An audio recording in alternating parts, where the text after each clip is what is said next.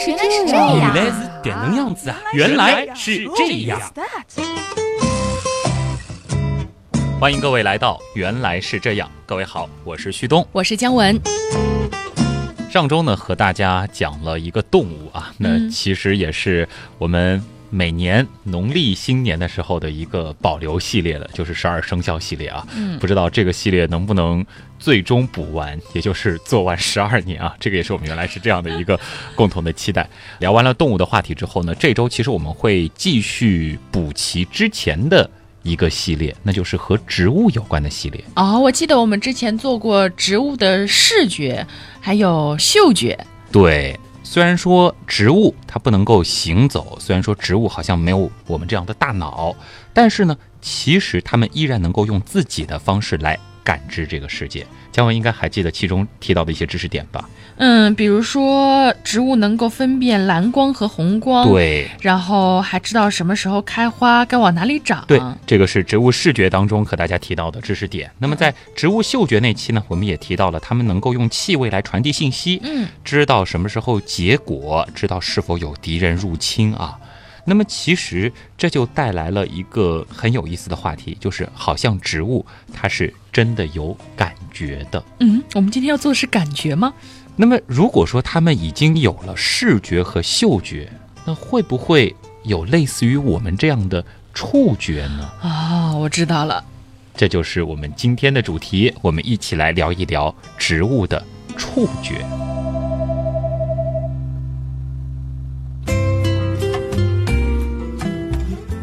真的好像好久没有说植物了。之前两篇植物的视觉和嗅觉我都很喜欢，而且我觉得关键是内容也不是很深奥，但是。视角挺特别的。我知道，其实我们的听众朋友当中，除了有量子迷、动物迷之外，还有很大的一波朋友啊，嗯，是喜欢听和植物有关的科普的。哎，都是一些喜欢种花花草草的朋友啊。那么今天呢，就来满足大家，植物的触觉。所谓的这个触觉呢，最简单的理解就是，当有东西触碰你的时候，你就会有感觉，对吧？对。然后呢，你可能还会有一些动作上的反应，哎，比如说被虫子咬了，你会去拍、去抓、去挠。那么当植物被触碰之后，它会有怎样的反应呢？其实我们可以通过这样的反应来反推，它就有触觉，是不是？嗯，话是这样说没错，但是我仔细回想一下，我们家那几盆植物。天天被我蹂躏，好像也没有什么反应啊。你像我摸摸它，它也不会笑；然后我捏捏它，我剪它一片叶子，它也不会哭。大多数植物被我们碰了摸了，好像是不会有什么太大的反应。但也许它们真的有反应，只是这个反应比较细微，咱们察觉不到而已。而我相信，提到植物的触觉，大家脑海当中一定会首先反映出一种植物。大家一定听说过，那就是只要你轻轻碰它一下，它就会把它的叶片全都合拢。嗯，这个我知道，我养过含羞草，特别好玩的一种植物啊。小时候我第一次意识到植物是有生命的，其实就是含羞草。嗯，那时候觉得好神奇，它到底是植物还是动物呢？它为什么能够有这样子的一种非常及时的反应呢？当然，我们说含羞草呢，这应该可以算是植物它有触觉的一个典型的代表了。嗯，这个真的是太典型了。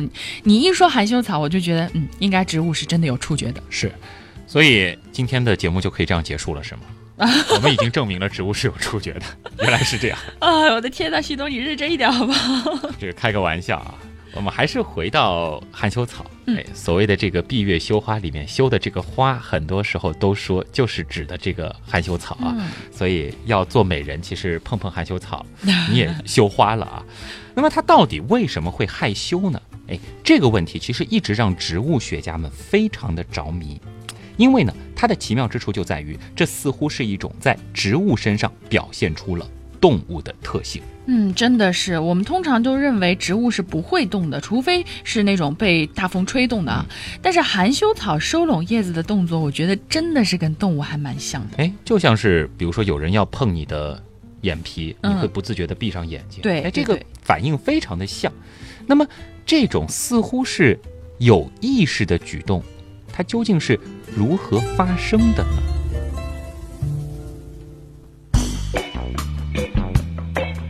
我们先来认识一下含羞草这一类的植物本身啊。其实呢，在含羞草以及一些禾本科的植物当中呢，有一种特殊的结构，叫做叶枕。嗯，叶子的叶，枕头的枕。这个名字好像有点耳熟啊，好像是我们在说大脑的时候有提到过，就是后脑勺的这块，对吗？你别说，你的这个记性还真的是 挺强大的啊，有点像这两个词儿。当时提到的那个叫枕叶，枕头的枕，叶的天，好吧，两个字儿呢正好是倒过来了，写法倒是一模一样的，所以记性不错。不过呢，今天提到的这个叶枕和之前提过的那个枕叶，两者之间呢并没有什么关系啊。这个枕叶呢是掌管着我们人类啊这样的动物的视觉，而叶枕呢更像是禾本科的这种植物的关节。植物的关节，植物也有关节？这只是一个比喻啊。要关节的话，必然可能指的是动物了。叶枕它生长的这个部位呢，恰巧是在。叶片的根部和茎干连接的地方，有时候呢，我们就会看到，在那个分叉的地方啊，会有一小块凸起来的，颜色稍微淡一点的，有点像个小结节的东西。大家可以仔细去观察一下啊，这些禾本科的植物，这就是叶枕了。嗯，好吧，这么听来还是有一点像一个小关节的。你别说啊，不仅仅是外形上像，生长的部位它也很像，它的作用呢，也和我们的关节差不多。它可以调节叶片的方向，比方说含羞草，它什么时候害羞，这就是由叶枕来调控的。而至于具体它是如何在没有肌肉的情况下让叶片运动的，我们就要打开这个关节，去更深的层面一探究竟了。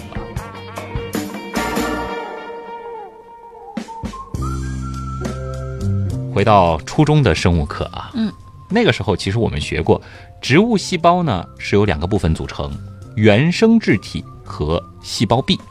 所谓的这个原生质体，给大家再来复习一下，是一层薄膜包裹着里面的液体，就像是一个充满水的气球。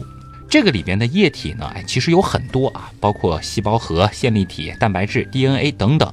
而细胞壁就是气球外面的一个硬硬的盒子。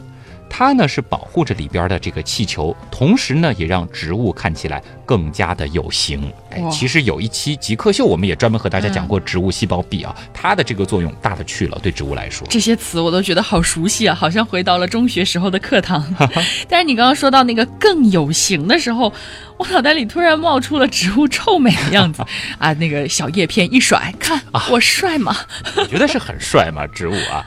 所谓的这个让植物更有形呢，其实它就好比是咱们人类的骨骼，嗯，它呢其实是起到了一个支撑的作用。哎，让植物之所以有这样子一个外形，就是拜细胞壁所赐。嗯，所以植物就是由一个个装了冲水气球的盒子堆起来的。你可以这样子去想，一个个小盒子最后形成了一个巨大的整体，是这样的。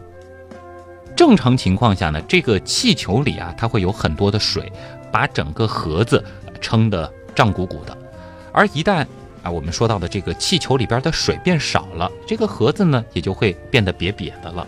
这个时候呢，我们就会看到植物啊软绵绵的耷拉下来的样子。哦，我的天哪！我想起了我在办公室养的一盆植物，这两天开始会跳舞了，腰肢特别柔软。你别提了，我们单位不是每年都会发那个生日花嘛？只要不是被我带回家交给我妈打理的，它基本上最后都是这样的结局啊。那它这是不是就是要枯萎了呀？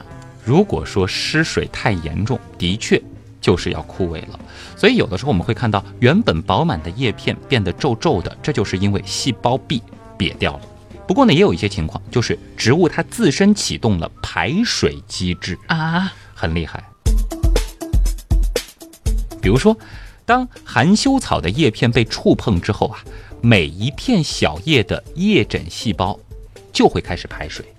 这样一来呢，原本饱满的关节一下子就变得空空的。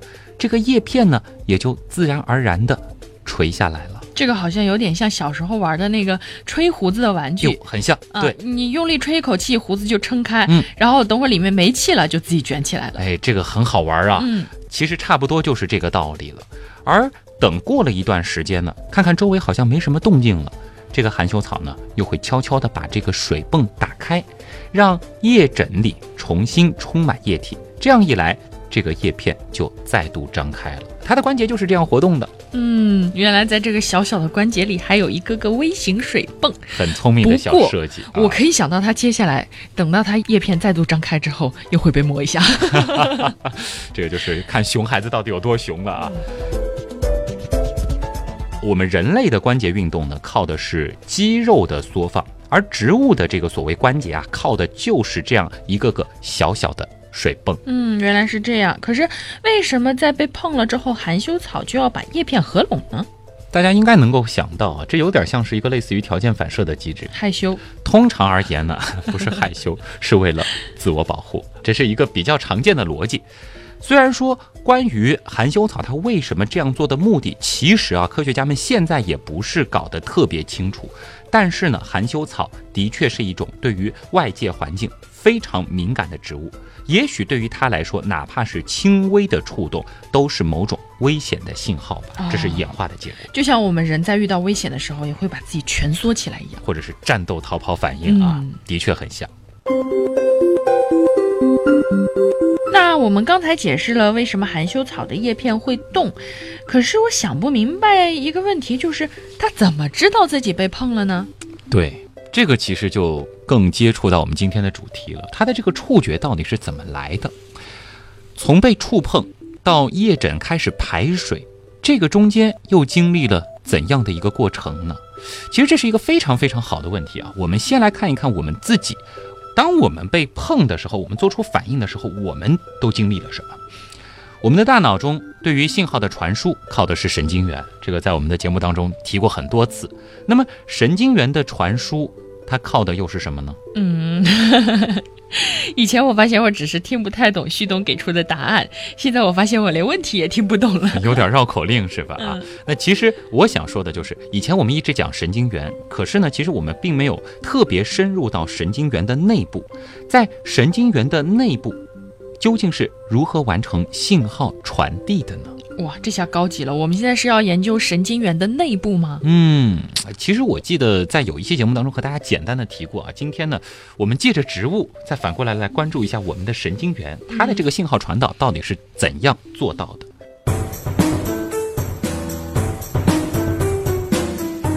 简单的和大家来说一下啊。这个具体说起来呢，其实非常的复杂。那么今天呢，是想要给大家一个概念，就是说我们的神经元之所以能够传递讯息，主要是因为它内部的膜电位发生了改变，从而引发动作电位。呃，这个膜电位和动作电位都是什么鬼呀？膜电位的膜是薄膜的膜啊，那么动作电位顾名思义，这么说吧，神经元呢其实就是一个个神经细胞。它也是细胞，它有细胞膜，而在这层膜的内外，其实是分布了不同的离子的。比如说呢，有钾离子、钠离子、氯离子等等。这些离子呢，有些带正电，有些带负电啊。这个我知道，钾离子和钠离子都是正电的，然后氯离子是负电的。哎呦，化学课学得很好啊！这个金属离子啊，非金属离子。呃，没错。那么这些离子在总量上呢是正负刚好抵消的啊，但是呢在分布上却有着自己的偏好。比如说带正电的离子更多的喜欢聚集在细胞膜的外面，而细胞膜里面带负电的离子就比较多，这就形成了细胞膜内外的所谓电位差，而这个电位差呢就叫膜电位。当细胞受到外界刺激的时候，细胞膜内外的离子就会发生改变，平衡被打破，从而呢产生电讯号。如果这个刺激比较轻微啊，就好比是在水里轻轻地扔了一块小石头，周围泛起了一些涟漪，过一会儿呢也就恢复平静了。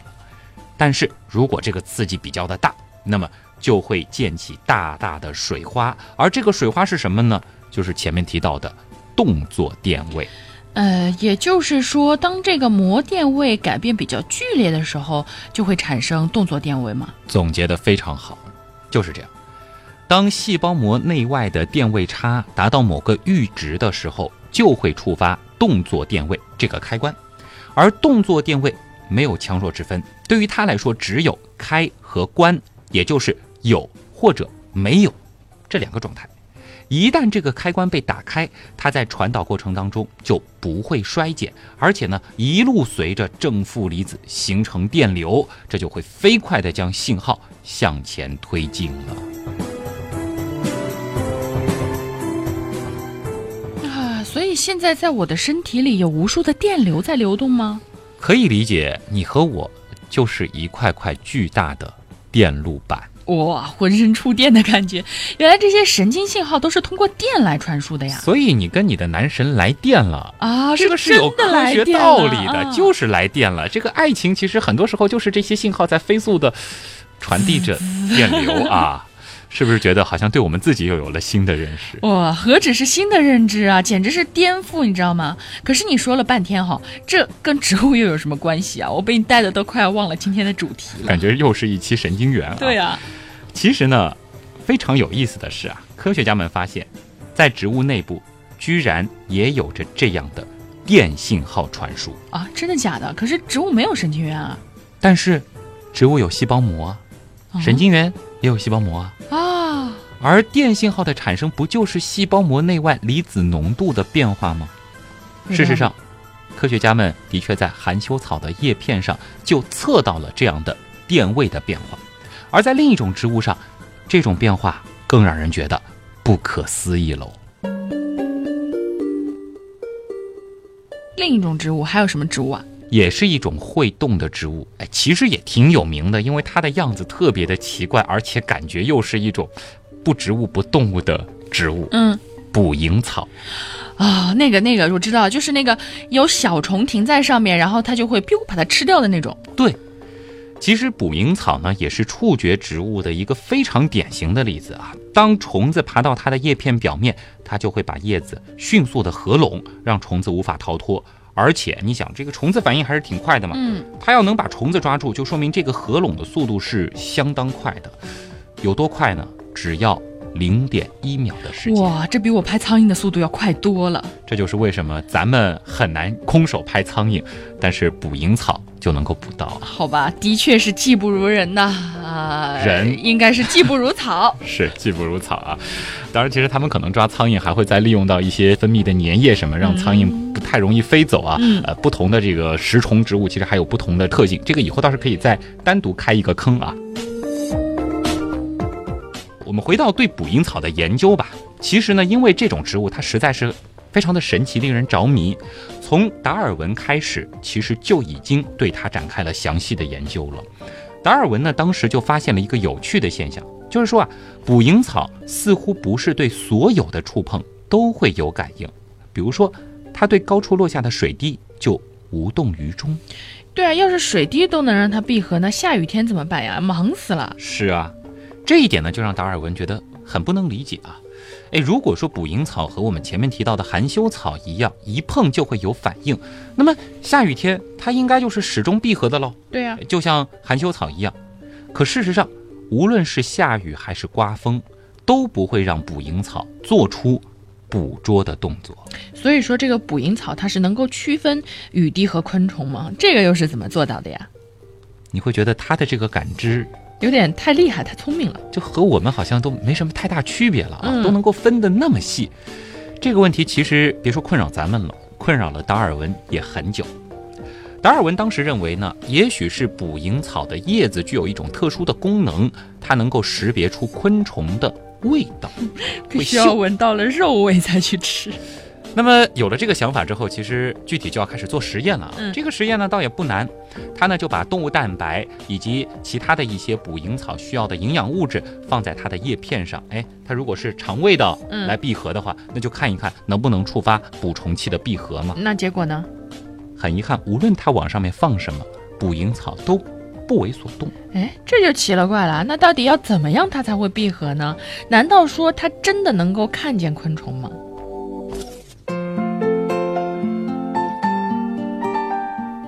发现捕蝇草秘密的是与达尔文同时代的一位名叫约翰·伯顿·桑德逊的科学家。他当时呢是伦敦大学的应用生理学教授，而他研究的领域其实是动物。而不是植物，就是我们前面说到的动物体内的电脉冲现象。嗯，不过呢，当他从达尔文那里听说了捕蝇草这种奇怪的情况之后啊，就对这种神奇的植物一见钟情了。他想啊，哎，动物们会动，是因为细胞间有电信号的传递。那植物如果动起来，是不是也得靠电信号呢？于是啊，他就真正的把电信号用到了实验当中。他小心翼翼地把一个电极放在了捕蝇草的叶片上，见证奇迹的时刻来了。结果发现，当捕蝇草闭合的一瞬间，果然测到了电位变化，就像他在动物实验中观察到的一模一样。哇，太神奇了！感觉这植物和动物之间的界限是越来越模糊了。虽然在演化上我们相隔了数十亿年之遥，嗯，但是为什么殊途同归了呢？如果植物也能动起来，而且动的方式又和动物如此相似，那么植物和动物的界限究竟在哪里呢？也许啊，嗯，它们最大的区别还是回到了我们前面一直提到的一个关键词，就是内层细胞壁。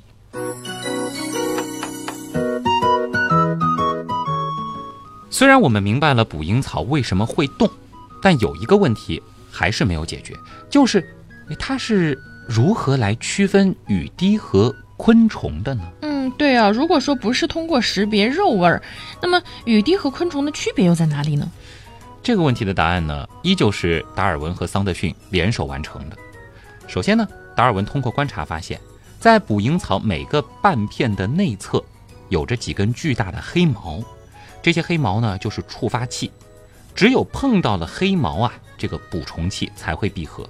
如果说你碰到其他地方都是没有反应的，但是仅仅碰到一根黑毛还是不行，它必须要在二十秒的时间里有至少两根黑毛。哎，被触碰到了，只有满足了以上两个条件，整个装置才会被触发。这个机关还挺复杂的，可是为什么要设置这样的门槛呢？其实从植物的逻辑，我们也不难推断啊，它就是为了避免做无用功嘛。嗯，要知道啊，捕蝇草它抓一次食物可是要消耗非常大的能量的，而且抓完一次，它要休息好几个小时才能再来第二次。所以对于它来说，是不是必须得确定？掉下来的东西是不是值得他去抓？嗯，如果说就是为了一滴小水滴，白白浪费这许多的时间和精力，简直太不划算了嘛！看来他还是挺精明的。而且呢，这样的设置还能够过滤掉很多小块头的昆虫。哎，比如说啊，一只小小的蚂蚁爬了进来，哎，它碰到了捕蝇草的一根毛，但是它爬了很久很久才扫过第二根毛，远远超过二十秒。嗯，这个时候。捕蝇草它就不会闭合，让这个小蚂蚁在上面高高兴兴地溜达。哇，因为它知道那不是它想要的食物。没想到捕蝇草这么挑食啊，还专挑大的吃。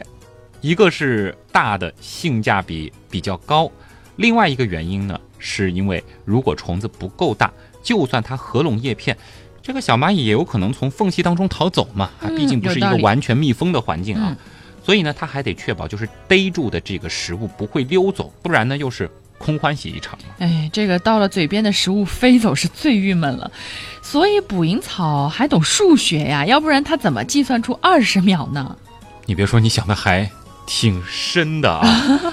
这个小卜同学的数学成绩向来就是全优的。我发现旭东你现在真是一本正经的说瞎话，我差点就信了，你知道吗？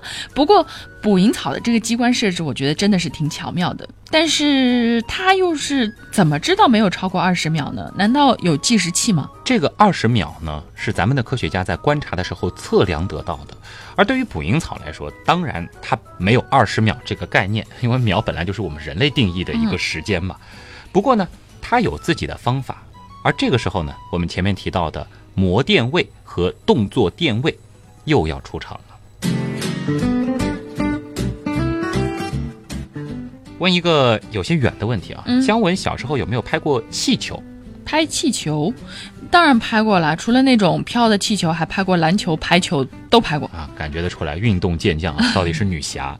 那么，当我们用手往上拍气球的时候，嗯，其实，在生日派对上，大家特别喜欢玩的一个游戏啊。那么，这个气球呢，就会向上飘一会儿，那么飘到一定的高度呢，又会往下掉，嗯，对不对？你说的不是那种氢气球，哎，是，否则氢气球的话，正常情况下它就飞房顶上去了。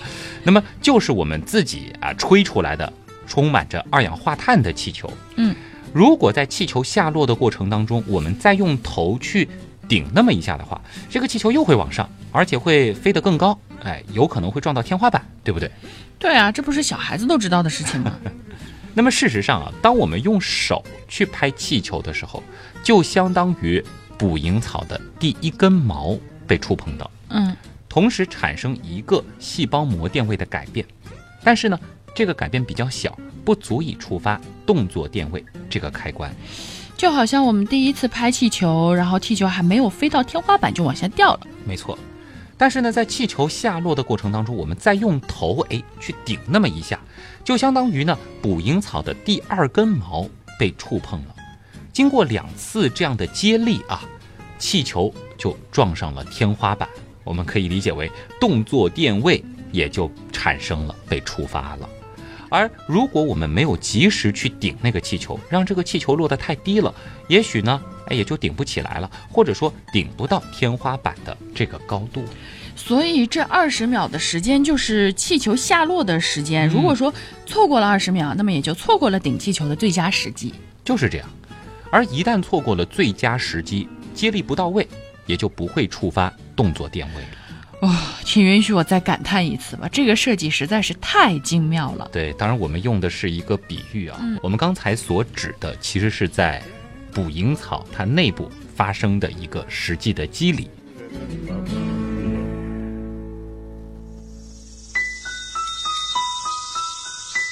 大自然的设计的确不得不让我们感慨。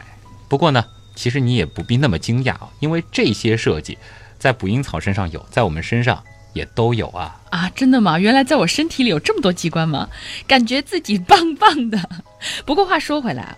我真的没有想到，植物和我们居然这么相似。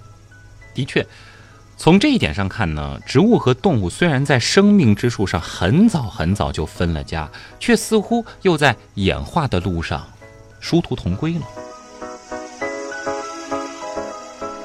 前面我们说了，含羞草和捕蝇草这两种植物呢，其实都是对于触碰有着明显积极反应的，而接下来我们要讲的呢，似乎更像是一种。无声的抗议，嗯，是植物们要发脾气了吗？你别说啊，有些植物还真的就是摸不得的，比如说苍耳这种植物，这是一种在北美非常常见的杂草。二十世纪六十年代初的时候呢，有一位名叫弗兰克·萨利斯伯的科学家想要研究这个苍耳是如何生长的，于是呢，他就每天去测量叶子的长度啊，看看有没有变长，具体会增加多少。可是。让他非常困惑的事情就这样发生了。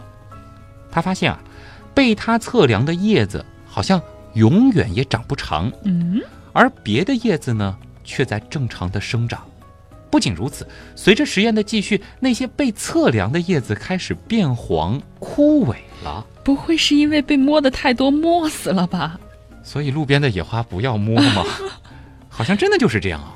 因为在大约十年之后啊，又有一位科学家叫做马克贾菲，他发现啊，在植物生理活动中，由触碰引发的生长迟滞，似乎是一种很普遍的现象。可是这是为什么呢？难道植物们大多还不喜欢被摸？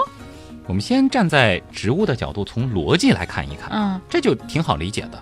你想啊，植物呢通常都是暴露在野外的，对吧？对，风餐露宿。还时不时的，其实会被一些动物啊、熊孩子啊撞到、碰到、磕到、蹭到啊。嗯，所以呢，他们就用这种停滞生长的方式来应对外界的威胁。比方说啊，生长在高海拔的树木，因为经常需要暴露在强风当中，它们就会限制枝条的发育，而让树干长得又粗又短。嗯，这个很聪明，下盘结实，站得比较稳。是，相反的。在山谷中生长的同一种树木，哎，就会变得又高又细，而且呢，枝条繁密，这其实呢就是植物为了适应自己所处的环境，为了更好的生存而采取的不同策略。采取不同策略我可以理解，可是像苍耳这样的动不动就自残的也有点过了吧？有些植物呢就是这么的刚烈啊，为了整体的安全，牺牲一小部分也算是一种策略吧。而对于植物学家们最喜欢的实验植物拟南芥啊，植物界的小白鼠，对他来说啊，被轻轻触碰，则意味着基因的改变。碰一下就会改变基因啊？你确定这不是科幻小说吗？听起来确实有点科幻。不过呢，已经有实验证明了，拟南芥的叶子对物理触碰非常敏感，只要一被碰到，它的基因结构就会迅速发生变化。事实上，研究者发现，拟南芥的每一个细胞都可以打开两万五千个基因中的任何一个，但在某一种类型的细胞中，只有几千个基因是活跃的。那其他两万个基因在干嘛呢？打盹吗？用不着的时候就歇着呗。这是在一切外部环境都不变的情况下，拟南界的内部很平静。可是啊，一旦有个风吹草动，或者只要外界的环境有些许变化，那些沉睡的基因就会开始活动。它们呢，有些会在叶子看到蓝光之后被激活。有些呢，则要等到半夜才出没；还有的会在植株受到细菌侵害后有所反应，而另一些呢，则是在触碰之后被瞬间唤醒。你的意思是说，植物还有专门的基因来感受触觉呀？别的植物还不清楚，至少呢，拟南芥它就是这样的。而它之所以会在触碰的一瞬间激活触觉基因，是因为这种基因携带有一种特殊的蛋白质。这种蛋白质，你别说啊，在咱们人身上也有。它呢和一些炎症反应、肌肉收缩、神经生长以及免疫反应等有关。当然了，这是对我们人类而言的。对于植物，或许作用也差不多。这个呢，就期待着科学家们的进一步研究了。好了好了，旭东已经给科学家们挖好坑了，大家赶紧来填坑吧。这个是号召科学家来填坑啊，我们的。刀友当中其实还真的是有研究植物的啊，期待你们在这方面也能有一些成果。这个坑挖得越来越远了，不过呢，在科学世界里，坑永远是越挖越多的，就和原样一样啊，填的速度其实远远不及挖的速度。请问你这是在给自己弃坑找借口吗？我们不是一边挖一边在填嘛，对吧？这个而且只有这样，我们节目才永远做不完嘛。有道理哈，不着急啊，就像植物一样，稳稳的。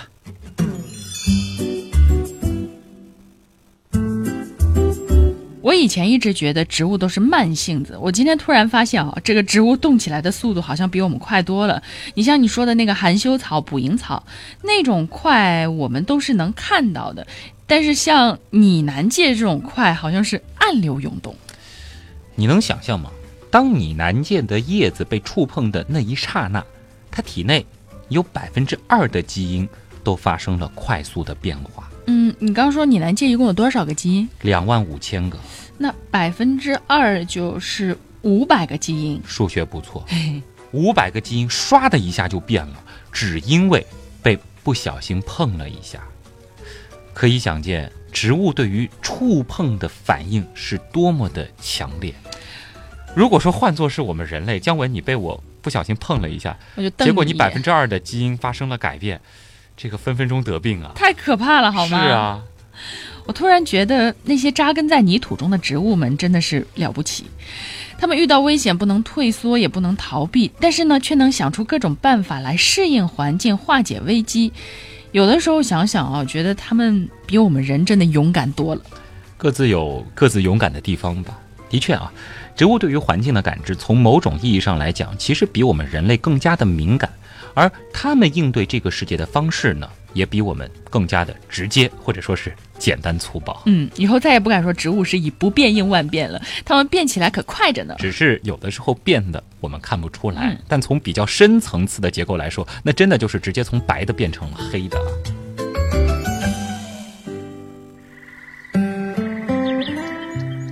当我们踩着柔软的草坪，拂过柳树的枝条，看见顽皮的小宝宝摘下路边的小花，望着辛勤的园丁们忙着修剪枝叶，又或者看见昆虫落脚在美丽的花瓣上，当雨点打湿了薄薄的叶片，这一切，植物们其实也在悄悄地感受着。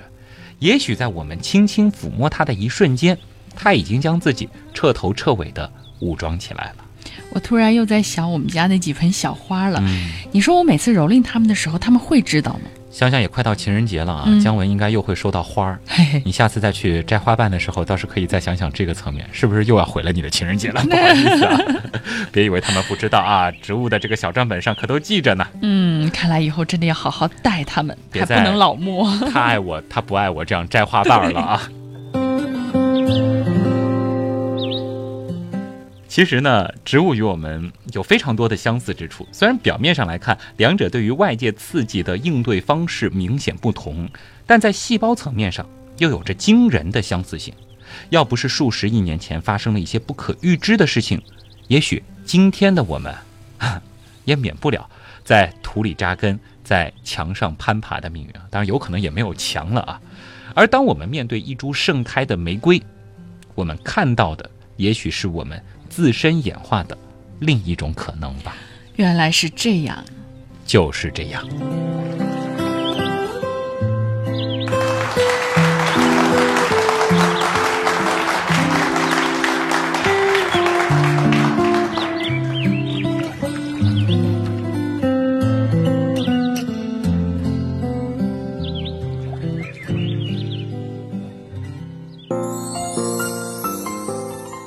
真的从文案创作的角度，不得不佩服一下冰封大神啊！可能很多朋友听到这个系列就应该意识到了，又是冰封大神的续作。对，旭东都说了，这个文案一般不用改，真的是几乎不用改。唯一就是说，可能我们有一些口语化的表达发生了一些变化，无论是姜文的这个应答的部分，还是整个行文的结构、语言的趣味性、内容的这种丰富的程度啊，这个的确是原样文案组非常非常厉害的一位写手啊。哎呀，你不要拆穿我，要不然别人还以为这么可爱的是我呢。总之，再次感谢冰峰小姐给我们。提供的这一期的文案啊，哎呦，其实我又开始期待了。你想，有了视觉、嗅觉，这次又是触觉，难道植物还有听觉吗？植物还有味觉吗？你这是在做下集预告吗？我不知道，还是期待着他继续能填坑呢。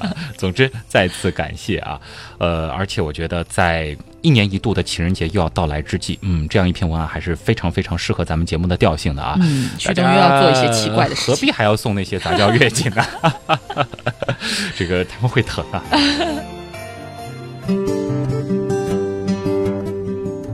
好，接下来呢，还是要说一点关于。答题闯关的事儿，我知道这一次的闯关，大家还是非常积极踊跃的啊。其实，在不长的一点时间里面，那一个七个数字就被一些朋友破解出来了啊。那么也恭喜最快的那位朋友。而另外，我也听到很多人在反映，哇，这次的题目真的有点难。很多人都关心这个最后的答案到底是什么呢？但是你别说再难的题目，现在也已经有好几位朋友解出来了。当然，也有一些朋友其实是在过年的，可能比如说初三、初四才听到的我们节目，他也想再做一做，我们也留给他们一点思考的时间啊。咱们先卖个关子，毕竟咱们中国人过年其实是讲要过到正月十五，现在还在这个十五之前，还在年里面嘛。那么这个我们先继续卖个关子。那么在下周呢，我们会随着奖品包括正确答案一并放出啊。大家期待一下吧，或者你可以再花点时间来动动脑子，这个谜题到底意味着什么？尤其是这几个字谜啊，单字谜。挺难的，嗯不得不说。但我真的非常非常非常十分的相信原样粉丝的智商。哎，大家可以想一想啊，这些单字谜意味着什么？其实和我们原样还是有点关系的。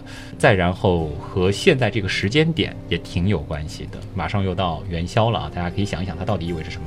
据说这一次他们还设置了终极隐藏的答案，也就是说，除了最初的这个速度奖以外，正常的这个回答对问题的这几个奖以外，还有一个谜中谜啊。这个不知道有没有谁能够真正的解出来啊？哇，也就是说你解出了一个答案之后，不要放弃，可能还有一个答案。一个谜中谜，这个实在是我觉得太精巧了啊！期待大家最后有谁能获胜啊？这个下周节目我们也会好好说到说到。嗯。